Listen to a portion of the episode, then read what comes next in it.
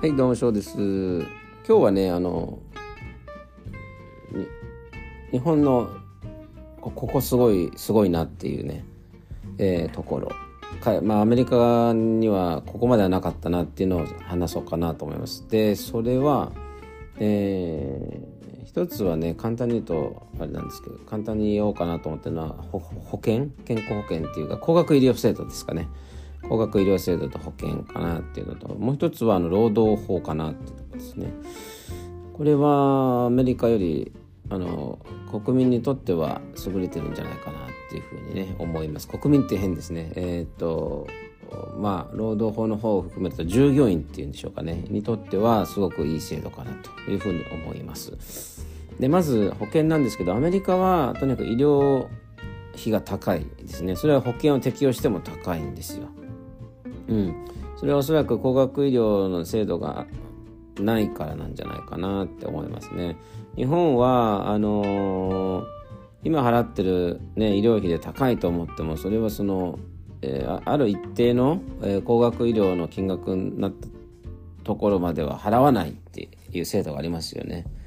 あのあるある一定のラインまでは払わなきゃいけないけどこれ以上のものは払わないっていうところがあってあってまあがんの治療とかはねあの薬代とかあの多分そういう、えー、まあ要はその治療代っていうかあの通院してね、えー、処置代っていうのが最終的にはまあ、他と比べれば高いのかなと気はしますけれどもなのでトータルすると何百万ってねなるかなって思ったりするんですけどまあでもアメリカで同じことやったらもっと取られますから、うん、だから日本って老後と2000万問題みたいなのなんか話して話であったと思うんですけど、えー、アメリカもっとですからね。えーだから、例えば老人ホームに将来的に行くっていう方々は、えー、まあ、そういった時のために絶対に老後のためにお金を膨らませてると思いますよ。投資かなんかでね。普通に貯めててもたまんないんでね。うん。だから、膨らませていると思います。で、えー、まあ、あの、日本の場合はね、その、そういう制度があるから、あの、あんまりお金がかからないかな、医療費にはっていうのが一つ。で、あと子供に関しては払わなくていいところありますよね。あの、大きな都市、まあ、千葉、多分千葉だと千葉市とか、私が東京、ね、いた時でも、その人口の多い都市っていうか、都市の、都市っていうか、都道府県？基本的に払わなくていい、都道府県じゃないか、市か。うん、は、あの、払わなくてもいい、いいか、あるいは払っても100円、200円じゃないかなと思いますね。私が住んでるところはまだ人口がそんな多くないので、えー、200円ですね、子供はね。1回の治療で200円。うん、それはもう、歯医者で行ったり、えっ、ー、と、なんかねお、大きな病院行った、どんな治療を受けても200円ですよ。うん。だからね、それはすごく助かるなと思います。私は子供の頃払ってた記憶ありますよ。やっぱ小学校とかでも歯医者ね、行ったりしてた時は払ってましたよね、ちゃんとね。200円なんてことはまずなかったと思います。だから、しょね、昔の親は大変だったんだろうなって非常に、非常に思いますよね。うん。で、は、そのそういうお金っていうのはね、まあ、税金から払われているからまあそういう意味では国がね、えー、持ってる借金っていうのはなかなか減っていかないのかなって気はするもののでも国民が納得ですごくねできる使い方だなって思いますね。そうやってまあ福祉だ福祉じゃないけどその子供の医療費が安くなるとかね。あと学費も安くねあの実質ゼロっていうのはになりましたよね今ね。だからそういったのも税金から多分賄われているんだろうから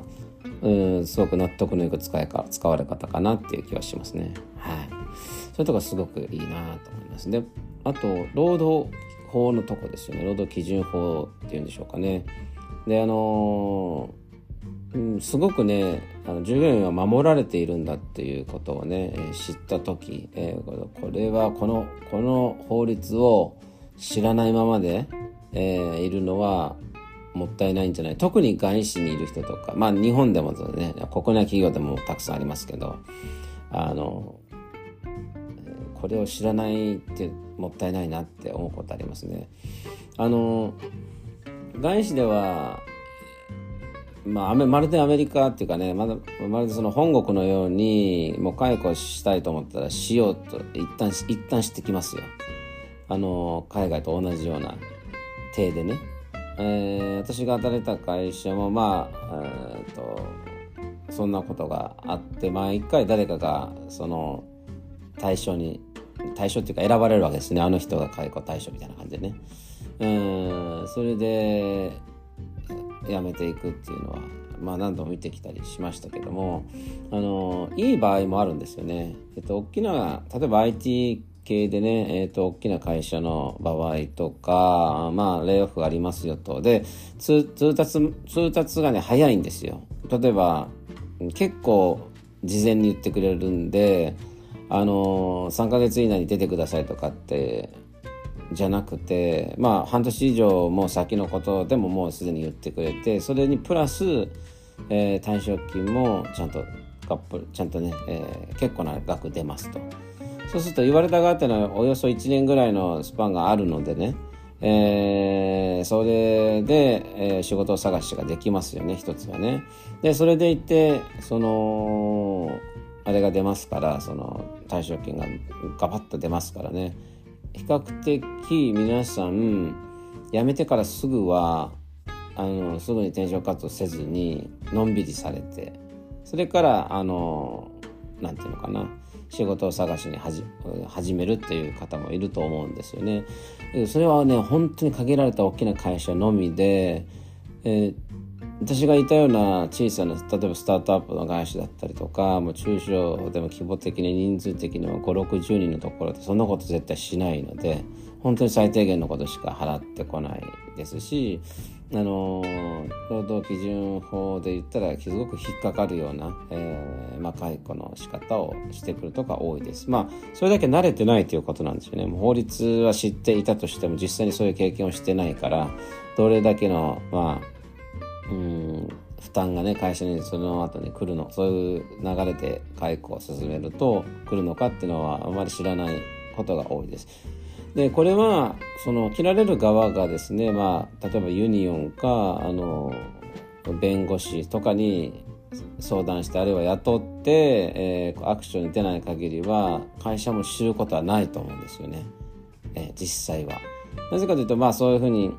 じゃあ弁護士を立ててもねあの労働組合を立ててもあどれぐらいの規模のお金、えー、取られるのかっていうことはあんまり知らないのかなと思うんですよね。まあ弁護士であれば当然知ってますけどねこれがふっかけられてるだったりとかそんなことそういったことはまあ分かると思うんですけど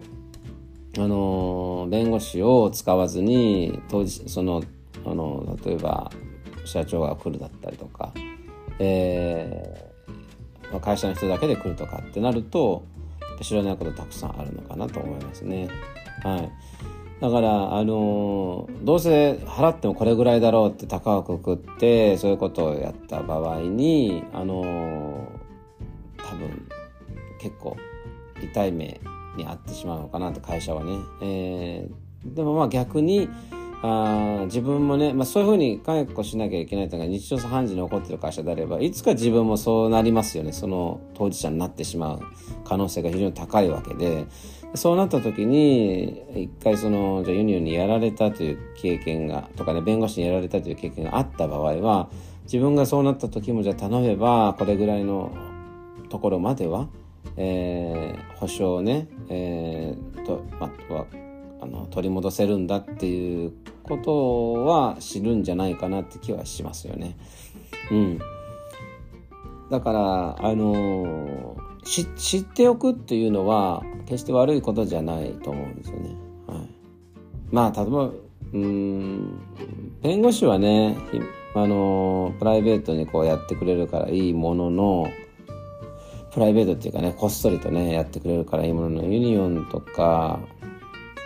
まあでも一緒かな。仮に弁護士との交渉をしたとしてもうんそのあれなんですよね。人の名前とかを出すとね人にも迷惑がかかってしまうんですよね。それだけがすごくね痛いんじゃないかなって思いますよ。例えばあのあの労働組合にも法法律っていうのがあって組合員っていうかね労働組合に入ってる人を守ることはできるんですけどで組合に入っていなくてそれ組合に入っていた人とその交渉中ですよね。いろいろな情報を知っていてとかってね探りを入れられたりするわけですよね。会社からね。関わってんのかとかってね。何か聞いてるのかみたいな。でそれが組合員の場合はあの法律で守られそういうことをしていけしてはいけないって守られてるからあのね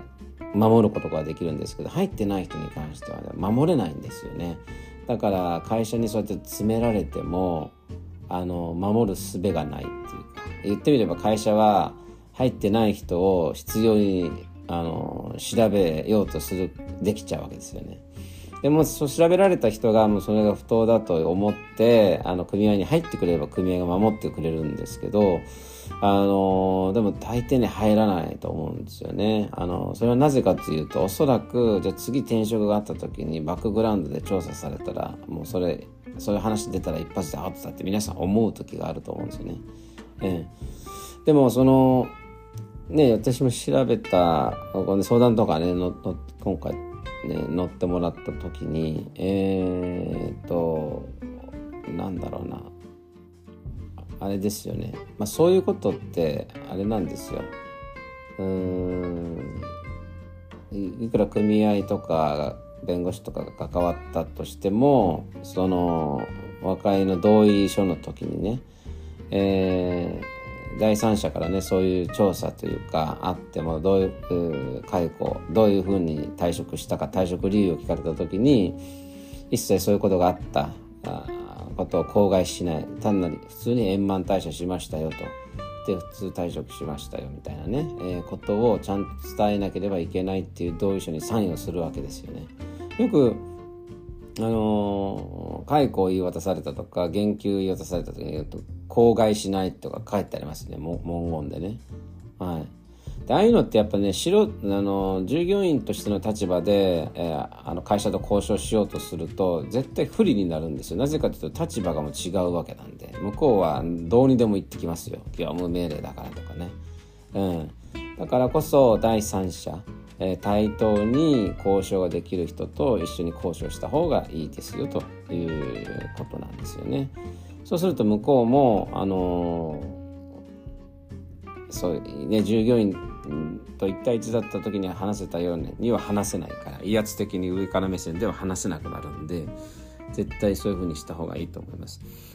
でまああの多くなくとも何、えー、て言うのかな本当に解雇に対して正当な理由とそういうあの正当なプロセスが取られてない場合は、えー、弁護士なり、まあ、外のね、えー、組合なりに相談、ね、乗ってもらうのはいいと思いますよ。1回目は絶対タダですからね。はい。タダで相談乗ってくれますから。うん、であとは、まあ、組合に関してはあれですよ一人で入ったとしますよねそうするとすでにあの自分たちの案件でねまだ解決していないっていう組合の方たくさんいらっしゃいますよ。でそういう組合の方がですねあのヘルプで来てくれます当日。もう全く自分の会社とは関係ない人がそこに立ち会ってくれて質問までしてくれますよ質問っていうか相手に対してねなんでここがこうなんですかみたいな質問までまるであのその自分と同じ会社の人間のように一緒に戦ってくれたりしますんで、あのー、そういう意味ではね非常に心強いから一人で悩まずに、えー、そういうね制度っていうあと権利はふんだんにこうねあのちゃんと権利は使った方がいいと思いますよというお話でした。それでは。